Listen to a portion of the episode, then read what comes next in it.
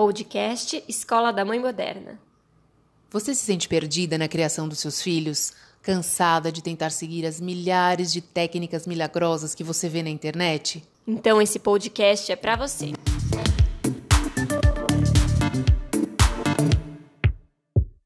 Olá, eu sou a Bárbara Catarina, psicóloga infantil familiar, e hoje, junto com a Tati, nós falaremos nesse episódio sobre os avós.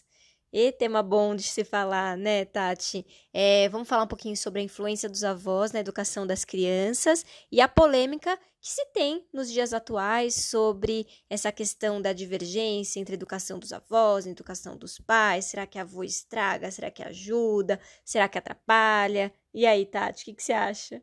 Ai, eu já adorei o tema, amei. E logo quando você propôs esse tema para a gente falar, primeira coisa que me veio à cabeça é o quê? Lembranças, né? Então, minhas lembranças com os meus avós, que foram realmente muito presentes na minha criação, na minha vida. E eu realmente só tenho boas, boas recordações dos meus avós. Um avô eu não conheci, que quando eu nasci já tinha falecido. Os outros todos muito muito presentes. E a lembrança mais uh, doce que eu trago é do meu avô materno, que fazia absolutamente tudo por mim, tudo. Eu era assim o centro das atenções, eu não, não, tive, não tinha nada que eu, que eu pedisse, falar, ah, eu quero, ele fazia. Então, realmente, eu tenho muita, muito carinho nessa, por falar desse tema, porque eu acho que os avós são uma parte fundamental, é, que, que, sorte de todos, se todos realmente tivessem esses, essa presença tão, tão viva, né? Essa memória tão viva do, dos avós, porque eles trazem um, um outro olhar, né? Eles trazem uma outra experiência de vida, um outro tipo de conexão com os netos. E você, Bárbara, você tem alguma lembrança boa para falar pra gente? Ah, eu tenho várias. Eu também, por coincidência, só um dos meus avós eu não conheci, que falece, é, faleceu antes de eu nascer, mas os outros, além de conhecer, estão vivos até hoje, convivo com eles. É, fui criada junto com a minha avó materna também na minha casa, então isso é fantástico. Os meus avós paternos sempre muito presentes, cuidadosos. A gente sempre lembra da comida da avó, do carinho, do dengo. É, avó é tudo de bom, né? Essa convivência é fundamental e importante. E uma coisa interessante que eu queria começar a falar sobre esse assunto é que o aumento né, da expectativa de vida permitiu com que duas, é, na verdade, é, entre duas e três gerações convivessem ao mesmo tempo.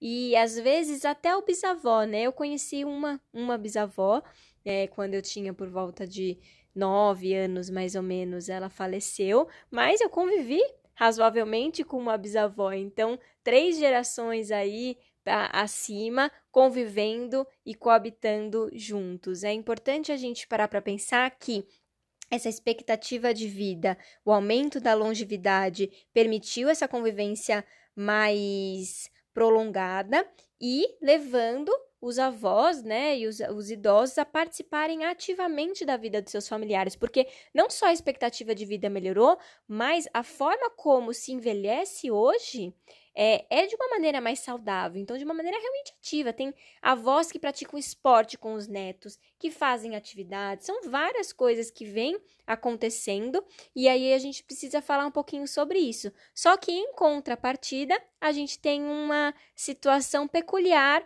nessa nova geração, que é ter filhos cada vez mais tarde. Eu acho que você pode trazer um pouquinho da, da sua experiência, Tati, a gente começar a falar um pouquinho sobre essa esse gap entre gerações, apesar da gente estar vivendo mais, a gente está tendo filhos mais tarde, e isso faz com que essa geração também de avós acaba sendo avós mais tarde. Então vamos falar um pouquinho sobre isso? Vamos, eu posso falar é, com, não vou dizer propriedade, porque eu ainda não sei é, como é que vai ser daqui a, a 20, 30 anos, né? Mas a gente tem muitos questionamentos. Mas antes da gente começar, eu só queria trazer uma coisa que me lembrei agora, a gente falando de uma cena daquele. do filme da família de dinossauros, lá do episódio que tinha, eu era pequena, que tinha um baby, né? Quem que no, com, na faixa aí dos 40 anos não se lembra é, desse, desses episódios. E um desses episódios era justamente o momento que chegava, uh, que a avó do baby ia ser jogada do penhasco, porque na, na série, quando a pessoa, o dinossauro, atingia uma certa idade, ele era simplesmente jogado do penhasco. E o Baby ficou inconformado com isso. E agora, eu falando, me, me lembrei muito desse episódio. E ele ficou inconformado porque ele não entendia por que, que a avó, a vozinha dele lá, ela ia ter que ser jogada do penhasco. E aí ele fez que fez que a avó não foi então, eles trouxeram essa, é, esse olhar aí, porque às vezes na sociedade atual, a gente também vive um pouco essa realidade, né? Com o idoso. É, bom, ficou velho, tá aí, tá descartável, não serve só dá trabalho, não serve mais para nada. É um, infelizmente é um pensamento muito recorrente, né? Em termos de como se a vida fosse, né, descartável. E aí eu me lembrei agora desse, dessa questão. Mas aí voltando para o nosso tema, né, de mães aos 40 anos, é um questionamento que a gente se faz o tempo todo. Porque no momento que a gente pensa que quando, eu, por exemplo, quando eu tiver 60 anos, né, meus filhos vão estar com 20, mais ou menos, uma faixa etária.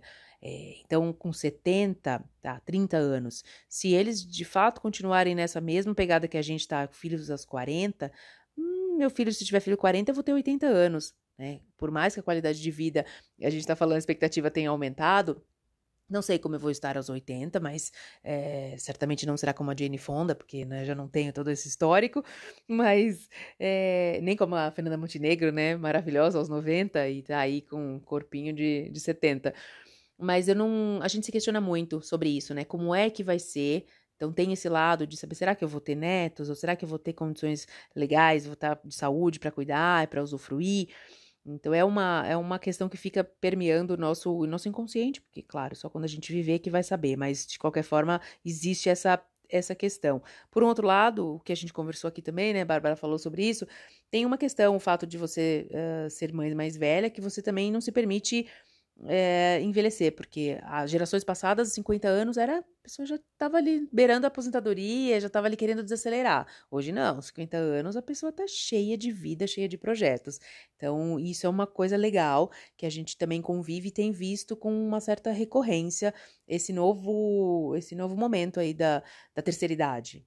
Exatamente, Tati. E já se estudou muito e ainda se estuda muito sobre a importância dos avós e é consensual avô e avó é fundamental para educação e para o desenvolvimento das crianças. Não só para as crianças, como para eles também. A convivência dos idosos com crianças traz muitos benefícios para os próprios idosos, tanto é, psicologicamente quanto fisicamente, né? Quem tem criança pequena sabe o quanto é exigente fisicamente cuidar de uma criança pequena. E para os avós traz essa energia, essa vitalidade. Uma geração mais nova faz é, se questionar, é, faz é, com que esse idoso, né, esse avô e essa avó possa ressignificar várias situações. Além do que, o papel do avô é o papel de curtir, não é mais o papel de educar. Então, eles também se permitem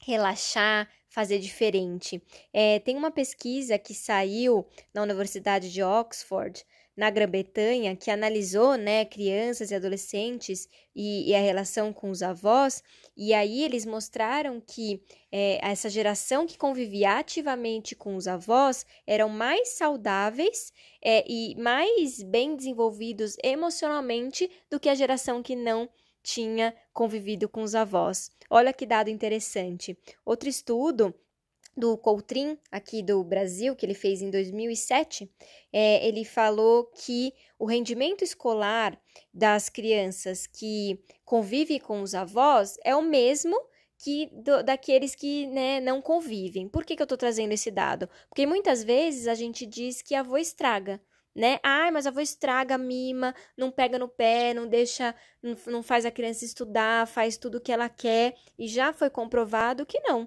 Em termos de rendimento escolar, os avós, eles, mesmo aqueles que às vezes não são nem alfabetizados, incentivam e apoiam esses netos. Então, é um mito de que é, o avô, nesse sentido, vai estragar.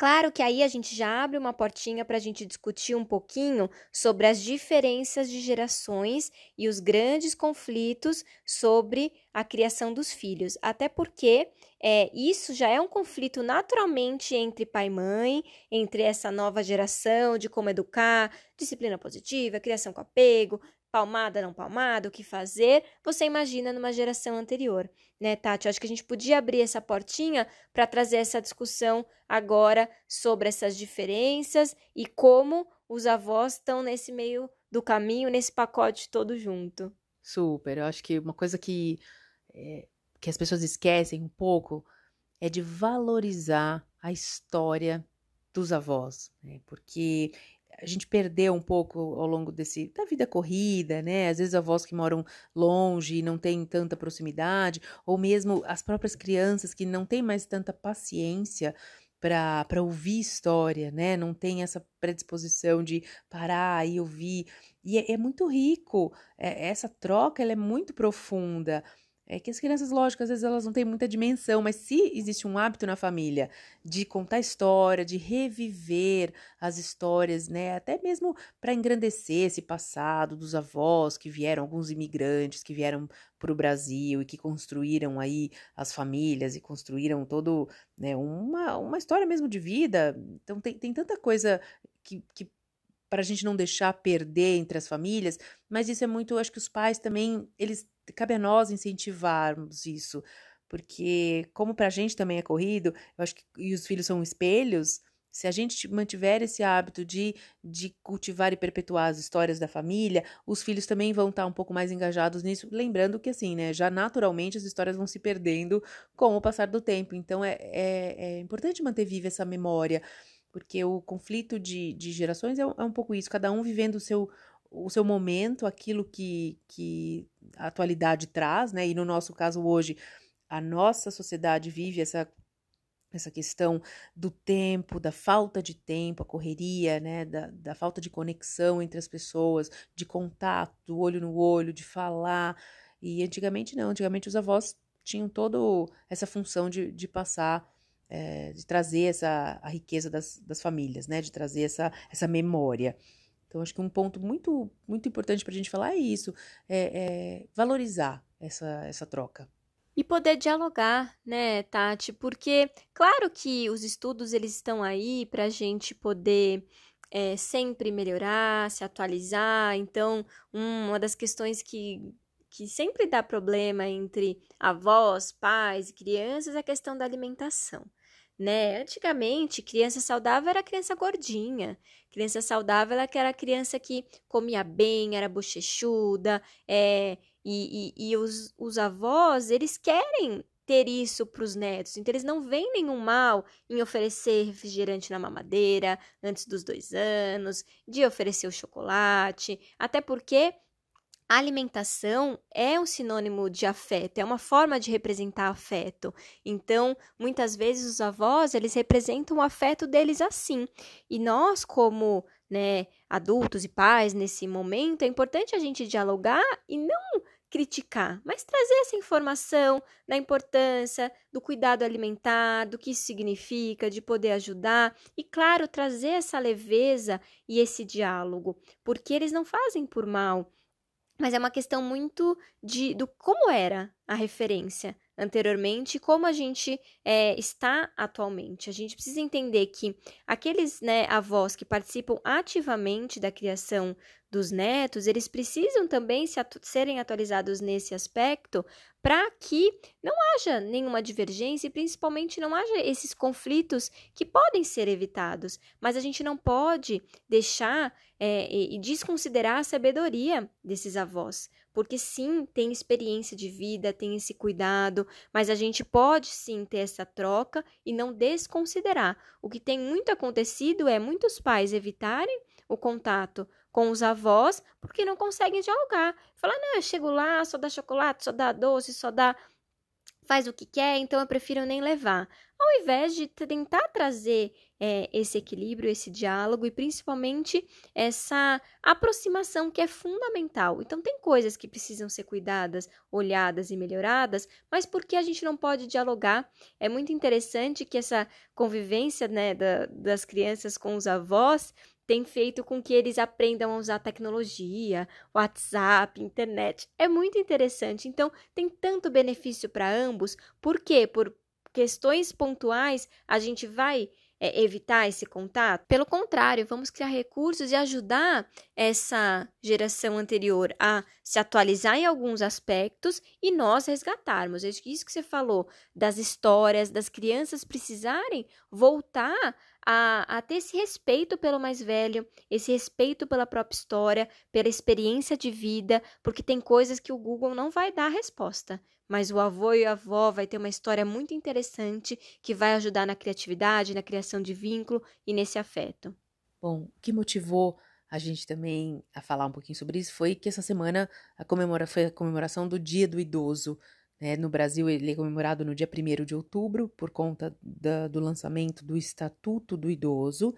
E a gente tem algumas questões não, não tão boas né, para se orgulhar em relação ao idoso, porque no Brasil tem, a gente tem uma, às vezes, um descaso né, com essa com essa população que só aumenta a expectativa de vida crescendo, com, né, como a gente falou antes, isso também implica numa série de, de políticas específicas, mas também há um lado bom, um lado novo de se olhar para esse, esse momento da vida, né, a terceira idade, como, como a gente falava, né, é, hoje já não tem mais isso da terceira idade, porque nem a terceira, né, já não tá mais nessa classificação por conta disso, porque já não tem mais esse estigma de que aos 60 a pessoa tá velha. Não, muito pelo contrário.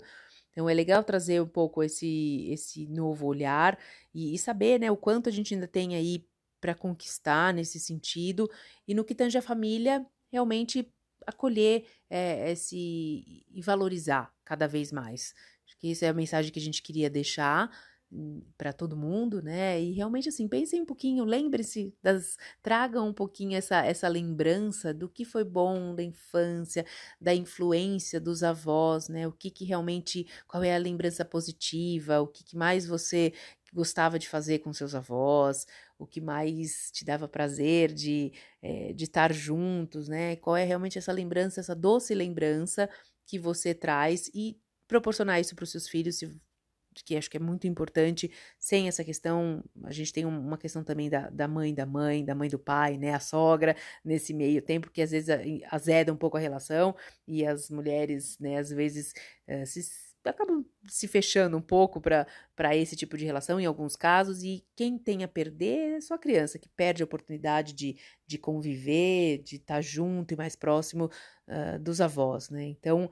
Acho que a gente queria realmente trazer esse, essa reflexão, para você. É, conte pra gente se você tem alguma lembrança, se você quer sugerir algum outro tema relacionado a isso. Conecte-se com a gente pelas redes sociais, arroba Escola da Mãe Moderna. E até o próximo episódio.